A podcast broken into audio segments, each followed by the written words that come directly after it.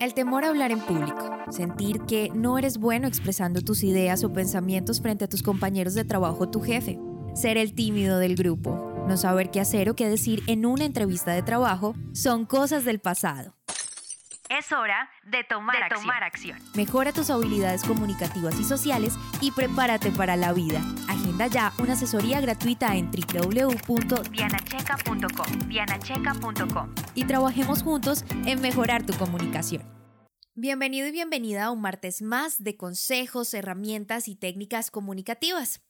Iniciamos un nuevo mes, es el segundo mes del año, febrero, y con este mes siempre llega una celebración bastante comercial, algunos dirán que es una celebración muy importante, pero realmente siento que es algo más comercial que otra cosa y estoy hablando del día de San Valentín. Esta es una tradición estadounidense y poco a poco se ha ido integrando a nuestra cultura latinoamericana, que es donde la mayoría de ustedes me escuchan. Sin embargo, sé que existen otros países y tendrán obviamente presente este día por todas las películas que hemos visto y toda esta cultura que se ha ido insertando en nuestras vidas día a día con tradiciones como esta. Por eso este mes he destinado el tema central de los episodios al amor, a la comunicación y las parejas, a temas que sin duda son importantes, que comunican y que debemos tener presentes. Pero aclaro que estos principios, consejos o cosas que voy a dar no solamente se pueden aplicar o sirven para el tema de las parejas, sino en cualquier espacio, en la vida laboral, en cualquier conversación, ya te vas a dar cuenta. Para comenzar estos temas, en el especial que vamos a tener dentro de este mes, quise traer a colación uno en especial que había querido hacer desde hace mucho tiempo, porque considero que es preciso entender un principio que convive y practicamos en ocasiones a diario, y se trata de la manipulación. De seguro en este momento ya estarás pensando que tú no eres un manipulador y que no lo practicas a diario, pero tal vez si recuerdas automáticamente con la palabra manipulación algunas personas que lo hacen o que lo han hecho contigo incluso. Pero tengo que decirte que al final todos en algún momento hemos usado la manipulación como un recurso valiosísimo para que el otro acceda a nuestras peticiones, solicitudes y o deseos. Antes de continuar, es prioritario que definamos qué es la manipulación porque puede haber algunas ideas que no están tan claras con respecto a esta palabra.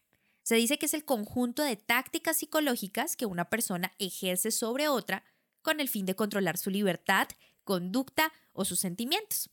Ahora, después de decirte esta definición, hablaba hace un rato de que en algún momento todos hemos manipulado y eso es algo cierto, pero no todos lo hacemos de la misma manera. De hecho, podría decirse que existen tres tipos de personas, tal vez estoy generalizando un poco, pero creo que se ajusta a lo que vamos a manejar en este episodio. Número uno, el que se deja manipular por todo y por todos. Número dos, el que manipula de forma barata y sin sentido. Y número tres, esa persona que manipula para conseguir todos sus objetivos siempre y cuando no daña a los demás. Ahora, esto es importante tenerlo claro porque al final nuestra forma de comunicar es una forma de manipulación constante. ¿Qué quiero decir con esto? Que usualmente estamos alterando la información para condicionar el comportamiento de los demás, y como ya expliqué en la definición, eso es manipular. Un ejemplo muy concreto, y a modo de excusa voy a decir que tal vez puedas hacerlo de manera inconsciente, es el hecho de que cuando peleas con tu pareja o con alguien y dices el 100% de la verdad, te aseguras de que la información expuesta, al ponerla en una balanza, siempre se incline a tu favor. Teniendo en cuenta lo que acabo de explicar, quiero hablar en este episodio de situaciones donde podría ser manipulado o manipular, según cómo sea el uso que le des a esta información. Lo importante de este episodio es que seas consciente y sea más fácil evitar que los demás te manipulen u obtengas un sí a cada cosa que pidas. Así que comencemos. Número 1. Exageración. Cuando se trata de manipular, algunas personas tienden a exagerar las situaciones o la información. Solo basta, por ejemplo, con recordar la manera en la que algunas personas te piden un favor. Te dicen cosas como, ¿te pido un favor enorme? Ya con eso te haces a la idea de que va a ser algo gigante o grande lo que debes hacer. Sin embargo, al usar esta expresión y cuando descubres lo que en realidad debes hacer, que tal vez es algo simple o sencillo, terminas por acceder y hacer ese favor gigante o enorme que te pidieron, que al final para ti es algo sencillo. Tu mente lo asimila de esa manera, pero la exageración también llega con el famoso me quiero morir o imagínate lo que tengo que hacer o lo que hice y estoy en un problema gigante. Con este tipo de introducción sin duda vas a alertar a la persona que tienes enfrente, vas a captar su atención y te será muchísimo más fácil ceder ante la importancia que tu cerebro le va a dar a esta petición. Número 2. Culpa. Esta es la razón por la que la mayoría de las personas dicen sí cuando quieren decir no. Esta es la principal causa de manipulación entre las personas. Pongamos este ejemplo para entenderlo de una mejor manera. Tu pareja te dice que yo hice X cosa porque tú me provocas o te fui infiel pero es que no me prestas la suficiente atención, no me dedicas tiempo, me tienes supremamente descuidado. O incluso en otras situaciones, un compañero de trabajo te dice que compró unos tiquetes para ir a la playa y que su jefe le pide que consiga un reemplazo para cubrir los días que no va a estar. Y te dice, ¿me podrías hacer el favor de hacer ese turno? La verdad me muero de ganas por ir a la playa porque no conozco el mar. Es un sueño desde pequeña. Mira que si tú no me haces ese favor, no voy a poder conocer el mar y sabes que es mi sueño desde niño. Indiscutiblemente la manipulación a través de la culpa se puede ver de diferentes maneras. Aquí la recomendación es preguntarte, si eso sucede o sucedió, ¿es por mi culpa? Si la respuesta es no, te están manipulando. Número 3. Halagos. Siempre y cuando los elogios no suenen claramente falsos, seguramente te alegrarás al recibirlos, porque a quien no le gusta ser reconocido por lo que hace o por lo que es.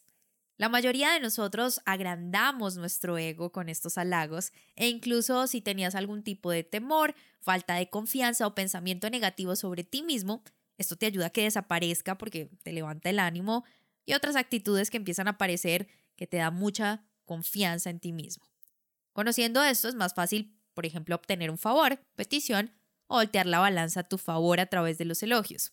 ¿Cómo se logra? Al recibirlos es posible que te sientas en deuda con esa persona tan amable contigo que tiene una muy buena percepción tuya y es difícil decirle que no. Y puede comenzar con cosas tan sencillas como ¿tiendes la cama? Es que a ti te queda perfecta, templadita como en la suite del hotel. En el caso de tu pareja o en una situación común en la oficina podría ser Oye, tú que eres el mejor en Excel, ¿me ayudas haciendo una tabla dinámica? Ahora, los halagos se usan mucho entre parejas cuando discuten, sobre todo si el otro ha tenido un mal comportamiento, puede intentar volver a ganarte con halagos para que al sentir su apoyo bajes la guardia. Pero rápidamente puedes darte cuenta cuando están usando los halagos o elogios para que bajes la guardia o para convencerte de algo, porque empiezan a exagerarlos, empiezan a hacerlo de manera excesiva y claro, esto aumenta la probabilidad de que los perdones. Un paréntesis aquí. Es de suma importancia entender que después de escuchar este episodio ya vas a ser consciente de esos falsos elogios como te mencionaba hace un rato y va a ser mucho más fácil para ti evitar este tipo de manipulación. Número 4. Victimización. Esta es la técnica más común de la manipulación, sin embargo, se puede caer en ella supremamente fácil y se puede explicar así o lo voy a hacer de esta manera. Es tan sencillo como que te tiras para que te levanten. Es usual que entre parejas, tanto hombres como mujeres, expresen lamentos para llamar la atención e imponer un criterio. Entonces puedes escuchar frases como, lo he dejado todo por ti, mira todo lo que he hecho por nuestra relación. Podría estar con otras mujeres, con otros hombres, pero aquí estoy contigo. Renuncia tanto por ti o trabajo tanto por esta familia, entre muchos otros. Lo importante de cada uno de estos tipos de manipulación es que reconozcas y aprendas a establecer límites y barreras aprendiendo a decir no. Por cierto, tengo un episodio dedicado a eso, a ese tema de decir no que a veces nos cuesta tanto para que lo escuches, lo practiques con las personas que sientas que te están manipulando, bien sea para aprender a reconocer una manipulación o a lograr que te digan a todo que sí, como quieras darle el uso a esta información. Por lo pronto, tú y yo nos escuchamos en un próximo episodio. El temor a hablar en público, sentir que no eres bueno expresando tus ideas o pensamientos frente a tus compañeros de trabajo o tu jefe, ser el tímido del grupo, no saber qué hacer o qué decir en una entrevista de trabajo, son cosas del pasado. Es hora de tomar, acción. Mejora tus habilidades comunicativas y sociales y prepárate para la vida. Agenda ya una asesoría gratuita en www.dianacheca.com. Dianacheca.com. Y trabajemos juntos en mejorar tu comunicación.